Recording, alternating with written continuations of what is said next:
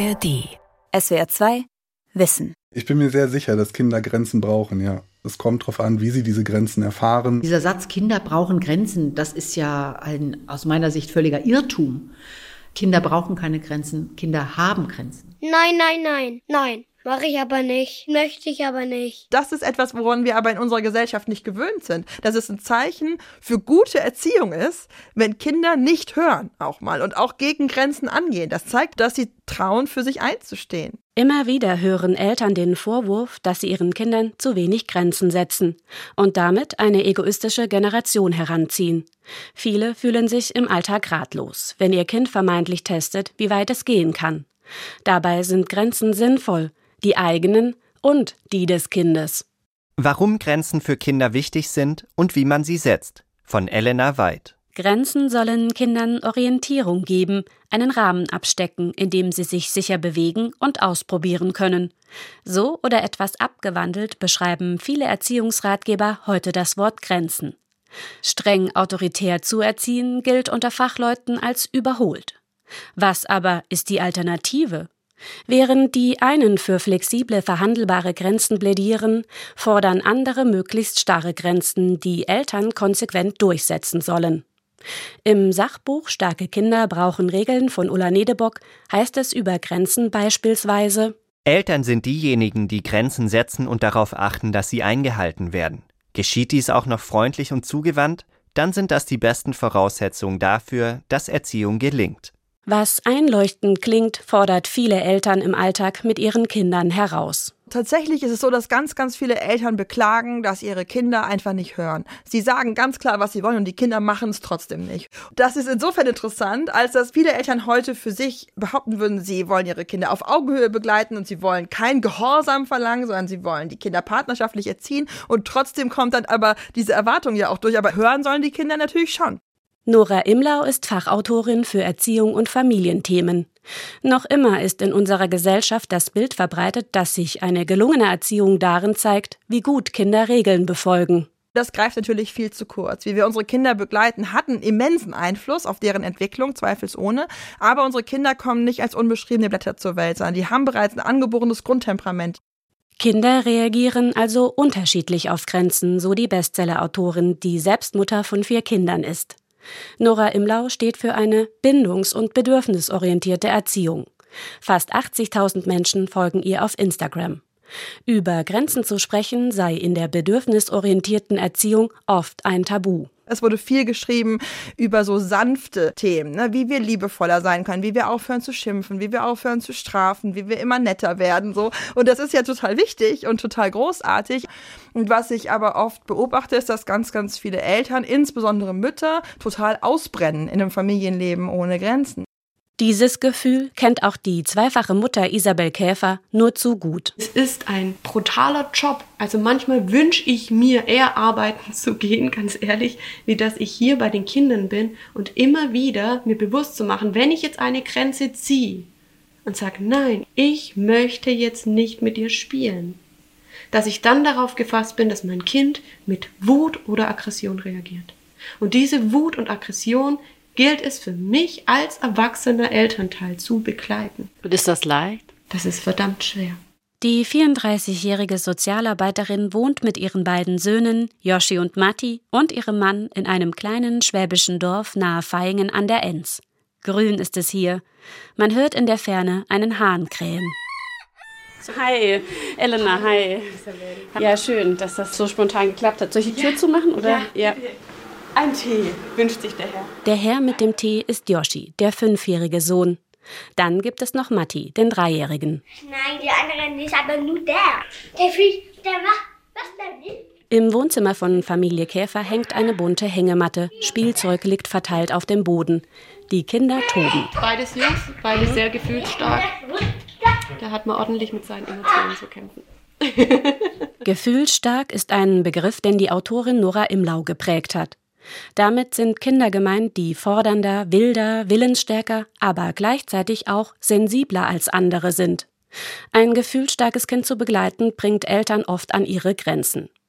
Gerade diese Kinder, betont Nora Imlau, brauchen klare Eltern. Es ist eben so, dass wenn wir von Grenzen setzen sprechen, da dann oft dieser sehr autoritäre Anklang mitschwingt, dass Erwachsene das Sagen haben und Kinder haben zu gehorchen. Ne? Und Eltern setzen Grenzen und die setzen die dahin wie so ein Betonpoller dann hat das natürlich einen sehr autoritären Touch, der auch dazu führt, dass Kinder, denen tatsächlich so Grenzen gesetzt werden, schnell das Gefühl haben, ich habe in dieser Familie nicht viel zu melden. Und was ich brauche, spielt hier keine große Rolle.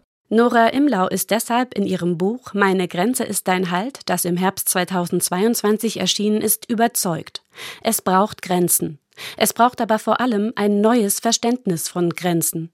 Wenn Eltern Stopp sagen, soll das im Idealfall den Kindern keine Angst einjagen. Na, dass die Kinder spüren, meine Mama oder mein Papa macht das nicht gegen mich, sondern für sich. Es macht einen Riesenunterschied, ob ich meinem Kind sage, so, du gehst jetzt in dein Zimmer und kommst erst wieder raus, wenn du wieder friedlich bist. Oder ob ich zu meinem Kind sage, mir ist das jetzt hier alles zu laut und zu anstrengend. Ich gehe in mein Zimmer und mach die Tür zu, denn ich brauche einen Moment Ruhe für mich. Statt dem Kind zu suggerieren, dass es etwas falsch mache, rät Imlau zu sagen, ich brauche gerade etwas anderes als du. Mir ist es gerade zu laut, mir ist es zu viel. Doch für diese Art von freundlicheren Grenzen, wie es Nora Imlau nennt, gäbe es noch kein Rollenmodell. Und Eltern müssten vor allem erstmal selbst wissen, wo ihre eigenen Grenzen sind. Mir fällt es ganz schwer, Grenzen zu setzen beziehungsweise es ist mir schwer gefallen und es fällt mir zum Teil immer noch schwer, weil es einen Prozess in sich braucht. Sagt die Mutter Isabel Käfer. Gerade weil sie anders als ihre Eltern ihre Kinder nicht autoritär erziehen möchte.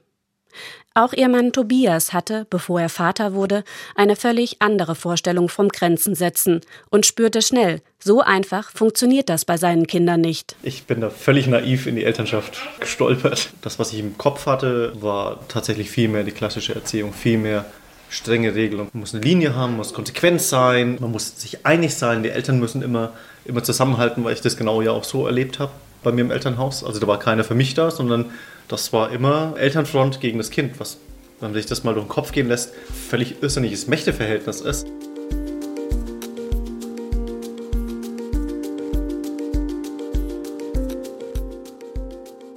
Amerikanische Psychologin Diana Baumrind untersuchte bereits Mitte des 20. Jahrhunderts in mehreren Studien, wie Verhaltensmuster der Eltern und die Fähigkeit des Kindes, alltägliche Aufgaben zu bewältigen, miteinander zusammenhängen. Sie kategorisierte drei Erziehungsstile. Erstens autoritär. Hier spielen Eltern ihre Macht auch mit Gewalt aus und Kinder haben kein Mitspracherecht. Zweitens permissiv. Da sind die Eltern sehr tolerant, setzen wenig Regeln, aber stellen gleichzeitig auch wenig Forderungen. Und zuletzt den autoritativen Erziehungsstil. Hier haben die Eltern sehr viel Verständnis für die Kinder, aber auch klare Erwartungen, die begründet werden, erklärt Juniorprofessor Sebastian Engelmann von der Pädagogischen Hochschule Karlsruhe an einem Beispiel. Es ist ein ziemlicher Unterschied, ob ich meinen Kindern, wenn wir am Strand sind, sage, ihr dürft nicht schwimmen, ihr dürft nur zehn Meter vom Strandkorb weggehen und diese Grenze qua Sanktion aufrechterhalte, ohne ihnen zu erklären, warum ich diese Grenze überhaupt eingezogen habe oder ob ich Ihnen sehr deutlich sage, ihr dürft nicht weggehen, weil gerade jetzt hier, wir sind gerade am Wattenmeer, ne, auflaufendes Wasser ist und das super gefährlich ist, weil ihr beide noch nicht so gut schwimmen könnt. Mehrere Studien zeigen, dass streng autoritär erzogene Kinder oft viel weniger Selbstbewusstsein entwickeln, weniger sozial kompetent und autonom sind und häufiger unter psychischen Krankheiten wie Angststörungen und Depressionen leiden, während hingegen autoritativ erzogene Kinder selbstbewusster, zufriedener und besser in der Schule seien. Der Grund? Sie haben gelernt, sich intrinsisch zu motivieren und nicht durch Strafen. Derart klar abgrenzen lassen sich Erziehungsstile jedoch nur in der Theorie, so Engelmann. Wir können aber insbesondere auf jüngere Forschungsarbeiten verweisen, die sich unter anderem Erziehungsratgeber angucken und da sehr gut sehen, dass es aktuell keine Entwicklung gibt, die nur in eine Richtung zeigt. Sie finden alles gleichzeitig. Wenn Sie in ein großes Buchgeschäft in Ihrer Stadt gehen und Sie gucken in das Regal Erziehungsratgeber, sehen Sie da Dinge, die nach mehr Disziplin rufen. Sie sehen da aber auch Dinge, die sagen, Kinder brauchen ganz viel Freiheit. Klar ist, eine Gesellschaft ist nie grenzenlos. Kinder stoßen in ihrem Alltag überall auf Begrenzungen. Es gibt Verkehrsregeln, Gesetze, kulturelle Vorstellungen und nicht zuletzt unterschiedliche Wertesysteme in den Familien. In dieser ganzen Debatte um Grenzen sei jedoch eine Sache unverhandelbar. Das Recht der Kinder auf eine gewaltfreie Erziehung, betont Engelmann. Ich denke, mit den Kinderrechten haben sowohl die Erziehungswissenschaft als auch die gesellschaftliche Konfiguration, in der wir gerade leben, eine Richtschnur an der Hand, die wir nehmen können, um zu gucken, hey, ist diese Grenzziehung, die ich jetzt gerade im privaten Bereich durchführe, überhaupt vereinbar mit dem, was pädagogisch, moralisch, ethisch geboten wäre. Gewaltfreiheit als der kleinste gemeinsame Nenner in der Erziehung. Der Erziehungswissenschaftler ist auch der Meinung, dass Kinder und Jugendliche sehr wohl eine Autorität brauchen, um daran zu wachsen. Das sei aber nicht dasselbe wie autoritär zu sein. Engelmann spricht von einer verantwortungsbewussten und verantwortungsvollen Autorität die als Orientierungspunkt als Vorbild für Kinder zu verstehen sei. Denn Kinder bräuchten Hinweise darauf, welche Werte ihre Eltern vertreten, eine Art Kompass, an dem sich Kinder orientieren und reiben könnten.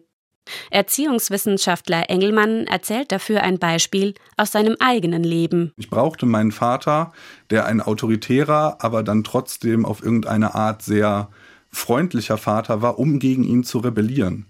Ich brauchte einen Gegenpol, der immer sagen konnte, das ist das Richtige, so musst du es auch tun, um für mich selbst einen Lebensentwurf zu entwickeln, der sagen konnte, nein, ich möchte mich darüber hinwegsetzen, ich möchte das so nicht. Sein Vater habe eine Idee davon gehabt, wie das Leben sein kann. Er sei aber eine freundliche Autorität gewesen. Der Sohn durfte ihn in Frage stellen und diskutieren, ohne dafür bestraft zu werden.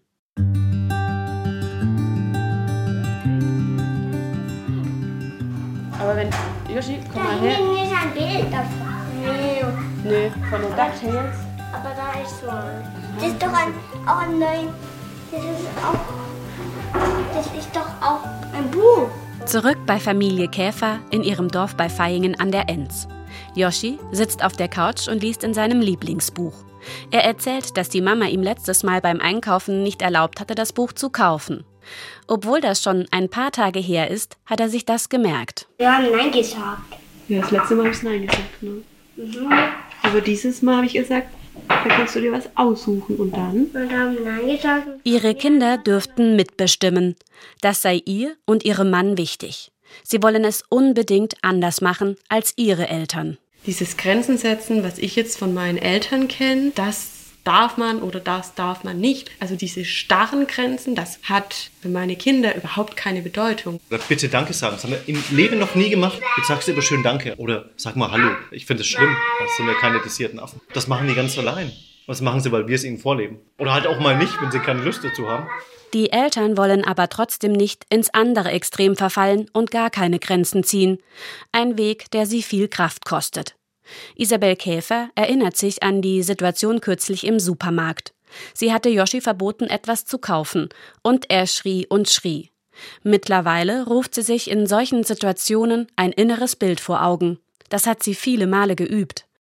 Um die Wut ihres Sohnes über die von ihr gesetzte Grenze besser auszuhalten. Und da dann zu sagen, ich löse mich davon. Stell mir vor, ich bin einfach da mit meinem Kind, das schreit wie unter so einer Glasglocke und da prallt alles ab ist nicht mein Problem, ist nicht meine Not, hat nichts mit mir zu tun und ich bin einfach nur für mein Kind da und es tut einfach gut, weil ich dann merke, da kommt gleich so eine Entspannung in meinen Körper und dann bin nur für mein Kind da und es hat sich wieder beruhigt.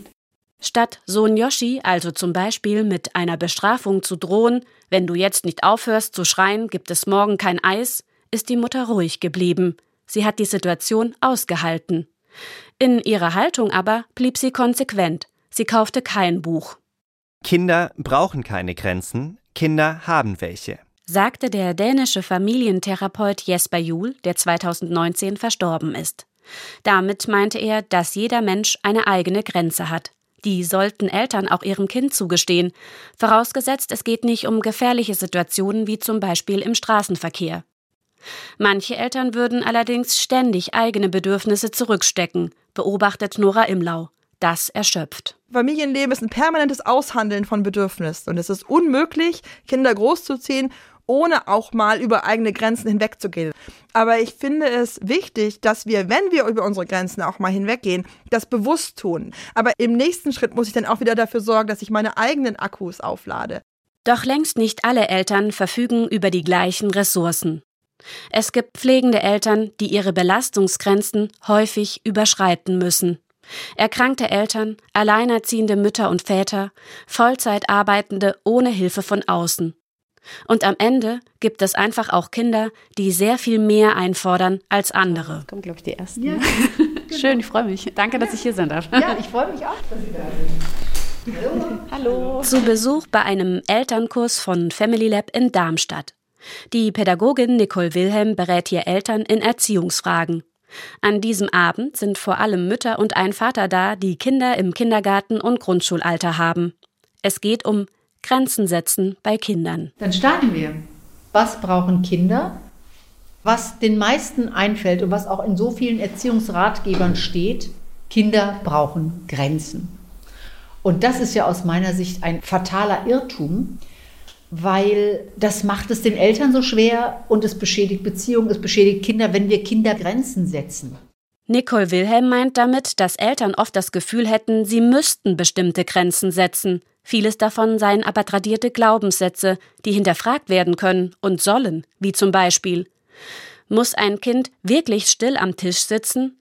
Oder können Eltern vielmehr darauf vertrauen, dass es sich mit der Zeit abschaut, wie es sich verhalten sollte? Wie Erziehung anders laufen kann, dafür steht das Family Lab, eine Art Familienwerkstatt, die 2004 von Jesper Juhl gegründet wurde. Mehr zu ihm in der SWR2 Wissen Folge Jesper Juhl, das Erbe des Erziehungsexperten. In einem früheren Interview gegenüber dem SWR sagte Juhl, 90 Prozent von was wir normalerweise Erziehung nennen, brauchen die Kinder nicht.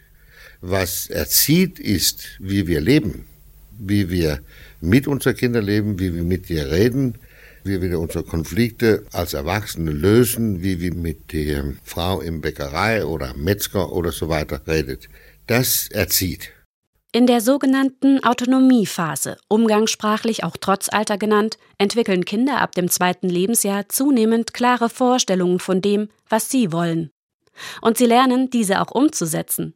Stoßen sie dabei auf Grenzen, werden Kinder häufig von ihren Gefühlen überwältigt denn sie begreifen, dass sie noch nicht zu allem selbstständig in der Lage sind. Kinder bräuchten deshalb in solchen Momenten statt strikter Grenzen selbstsichere Erwachsene, übersetzt Nicole Wilhelm beim Workshop an diesem Abend. Für mich wäre, das ist natürlich jetzt ein Ideal, ein sicherer Erwachsener jemand, der erwachsen bleibt. Das heißt, der sagen kann, so geht es mir mit deinem Verhalten, das will ich, das will ich nicht, das brauche ich, das lasse ich zu, das erlaube ich nicht. Es ist wichtig, sich zu fragen, Wann muss ich die Grenze hochhalten? Was ist mir wirklich wichtig? Und wie kann ich das trotzdem zugewandt machen? Die Pädagogin erklärt dies an einer Alltagssituation, die alle Eltern kennen.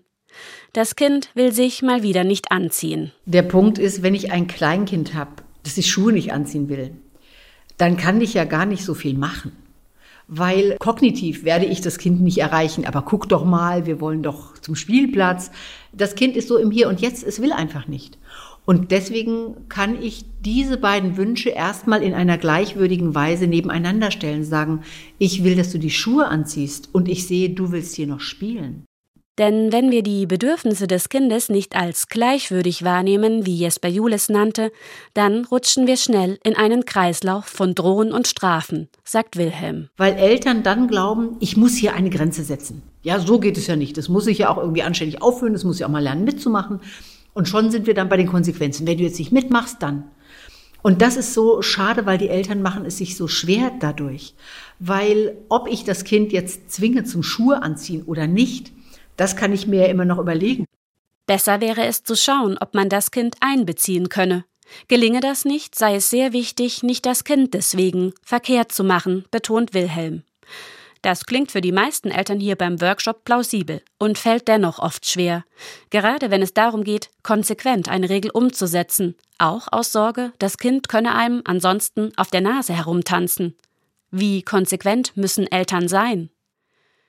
Durch Konsequenz können Kinder Regeln besser erlernen, sagt die Professorin für Entwicklungspsychologie Jana Fandakova von der Universität Trier. Durch das konsistente Anwenden bestimmter Regeln lernen Kinder, wie die Welt um sich herum funktioniert. Und das ist eben genau das, was diese Gerüst schafft. Diesen freien, sicheren Raum, in dem sie erkunden können.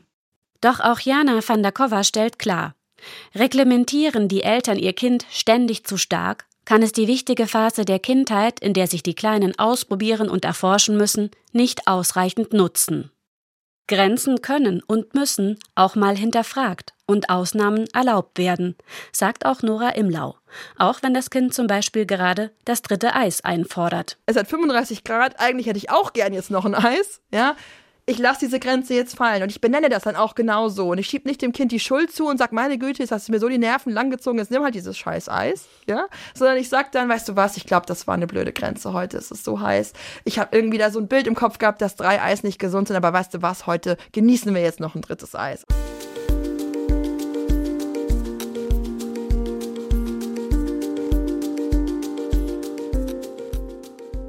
Nicht immer findet sich eine harmonische Lösung in Konfliktsituationen. Manchmal reicht auch einfach die eigene Kraft nicht aus. Dann müssen Eltern eine Entscheidung treffen und das Kind zum Beispiel in seinen Autositz setzen und anschnallen, auch wenn es das gerade partout nicht möchte. Nora Imlau nennt das zugewandtes Durchsetzen. Ist es mir ganz wichtig, da wirklich nochmal klar zu benennen, was ich legitimiere. Nämlich eine Form von schützender Gewalt. Ein Übergriff, der natürlich sich für das Kind in dem Moment gewaltvoll anfühlt, aber letztlich alternativlos ist. Wenn zum Beispiel ein dringender Arztbesuch ansteht oder das Geschwisterkind abgeholt werden muss. Das sei aber kein Freibrief für Eltern, sondern nur für Notsituationen bestimmt. Wichtig sei dann auch, dem Kind nicht die Schuld für die Situation zu geben. Für diese Sichtweise erhält Nora Imlau immer wieder Kritik. Es gibt Eltern, die mir schreiben, sowas habe ich in meinem ganzen Leben mit meinem Kind noch nie gebraucht. Und dann kann ich nur sagen, großartig. Das spricht dafür, dass diese Menschen oft ein Kind haben, das auch relativ pflegeleicht ist. Manchmal haben sie auch zwei oder drei. Aber ich kenne einfach so, so, so viele Familien, meine eigene Familie eingeschlossen, in der es nicht geht, ohne dass Eltern auch mal diese körperliche Überlegenheit einsetzen in Notsituationen. Wie Kinder allerdings Grenzen verstehen und umsetzen, das ist auch eine Frage des Alters, erklärt Entwicklungspsychologin Jana Vandakova. Die Professorin erforscht, wie Menschen am besten lernen. Oft würden Eltern etwas vom Kind verlangen, das es noch nicht versteht. Ein Beispiel. Eine Achtjährige kann bereits sehr gut verstehen, dass sie im Winter eine Jacke braucht, wenn sie nach draußen geht. Das ist aber nicht das, was bei einem Dreijährigen passiert. Vielmehr laufen Dreijährigen nach draußen, entdecken, dass es kalt ist und rufen dann die Erinnerung ab, wo der Mantel ist. Im besten Fall holen sie ihre Jacke, weil sie die Kälte fühlen. Es kann also schwierig sein, einem Dreijährigen nur mit Worten zu erklären, dass er eine Jacke braucht. Auch die Fähigkeit zur Emotionsregulierung, die Kinder über einen längeren Zeitraum erlernen müssen, spielt eine wichtige Rolle. Wenn Kinder noch jung sind und ihre Emotionen nicht so gut regulieren können, dann bringen Regeln wenig, bis sie sich beruhigt haben, wenn sie aufgeregt sind. Erst um das dritte Lebensjahr sind Kinder zunehmend in der Lage, emotionales Verhalten differenzierter auszudrücken. Dabei hilft auch die Sprachentwicklung. Die Fähigkeit zum Perspektivwechsel, sich also in jemand anderes hineinzuversetzen, setzt einen Reifeprozess im präfrontalen Kortex voraus. Eine Fähigkeit, die sich erst im Alter ab vier Jahren entwickelt. So eine 2020 veröffentlichte Studie des Max Planck Instituts für Kognitions- und Neurowissenschaften in Leipzig.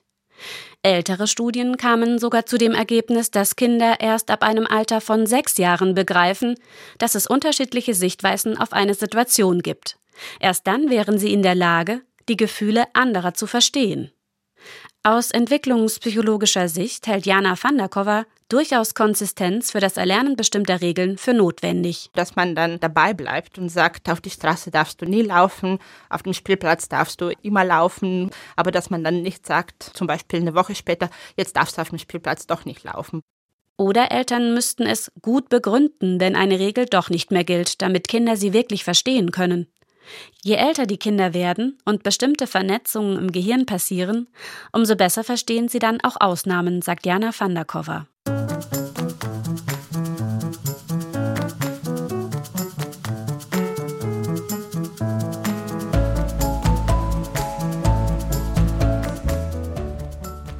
Zu Hause bei Isabel Käfer gibt es mittlerweile Muffins. Ihre Kinder setzen sich schon an den Tisch, während sie und ihr Mann noch an der Kaffeemaschine stehen. Die Söhne fangen sofort an zu essen. Die müssen jetzt bei euch nicht warten, bis wir alle am Tisch sitzen, ne? Nein, nein, nein. Das wäre nervlich eine zu große Herausforderung, sagt Isabel Käfer. Tischregeln würden ihre Söhne noch früh genug lernen, indem sie sich abschauten, wie die Eltern es machten. Kinder lernen sehr viel über Nachahmung und Vorbilder. Das bestätigt auch die Entwicklungspsychologie. Wenn ich bestehen würde und es kommt zu einem Konflikt, dann essen sie nichts mehr, weil sie dann gar keinen Hunger mehr haben. Und deswegen überlege ich, was ist mir jetzt wichtiger? Zu wissen, dass sie irgendwann in ein paar Jahren eh mit uns zusammen essen werden und dann halte ich das jetzt vielleicht mal die ersten vier, fünf Jahre aus. Yoshi beginnt schließlich auf dem Stuhl herumzuklettern. Damit ist aber die Grenze von Vater Tobias Käfer erreicht. Beim Essen will er, dass sie sitzen bleiben. Und tatsächlich ist es einfach nur, weil ich tierisch Angst davor habe, dass er sich verschluckt. Doch es gibt Grenzsituationen, die sich nicht so freundlich lösen lassen. Oft sind Elternteile auf sich allein gestellt und der Alltag ist anspruchsvoll. Daher meint die Erziehungsexpertin Nora Imlau, wir dürfen unseren Kindern auch durchaus zu spüren geben, wenn an irgendeinem Punkt wir nicht mehr in der Lage sind, noch säuselnd und freundlich zu kommunizieren, was der kleine Schatz jetzt bitte nicht tun soll, sondern wir können einfach sagen, stopp, das reicht mir jetzt. Manchmal braucht es also ein klares Nein. Und manchmal kann ein Nein mit Schleife helfen. Ein Tipp von Nora Imlau. Dabei bieten die Eltern dem Kind eine Alternative an. Ich sag das nicht wütend und zurückweisend und wenn du jetzt nicht Schluss machst, dann kriegst du morgen erst recht keine gute Nachtgeschichte, sondern ich biete so eine kleine Schwelle an und sag, weißt du was, nein, ich lese jetzt keine Geschichte mehr vor, aber ich bleib noch bei dir sitzen und halt deine Hand. Ne? Also ich gebe dir was, was dir jetzt signalisiert, zwischen uns ist alles gut, auch wenn ich dir gerade nicht geben kann, wonach du verlangst. Kinder müssen, um daran zu wachsen, auch mal frustriert über ein Nein sein, sagt Erziehungsexperte Jesper Juhl. Diese Frustration ist sehr, sehr wichtig für Kinder zu erleben nicht nur für die Entwicklung ihrer Empathie, sondern auch, um sich darauf einstellen zu können. Es gibt andere Menschen und die anderen Menschen sind nicht nur für mich da und die sind auch für sich selber da. Und darüber kann man nicht Kinder belernen, das müssen die erleben. Und wenn alles nichts hilft? Der Jesper Juhl wurde mal im Vortrag gefragt, was kann man machen, wenn Kinder morgens trödeln? Und in diesem Riesensaal war es plötzlich ganz leise, weil alle wollten hören, was kann man da machen? Und dann hat er gesagt, da gibt es nur eine einzige Sache, die man machen kann. Verkaufen. Dann kann man sie nur verkaufen. Weil so ist das Zusammenleben mit so jungen Kindern. Und ich glaube, je eher wir diesen Preis auch annehmen können, desto entspannter können wir sein, zu sagen, gut, es ist jetzt so, ich hänge die Jacke eben gerade auf und fertig.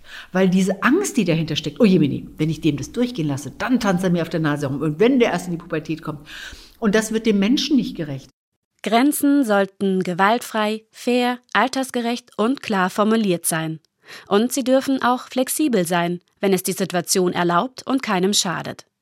Was aber am Ende bei der Diskussion um Grenzen wohl am wichtigsten ist, wohlwollend und mitfühlend zu bleiben, mit sich und mit seinen Kindern. SWR 2 Wissen. Warum Grenzen für Kinder wichtig sind und wie man sie setzt.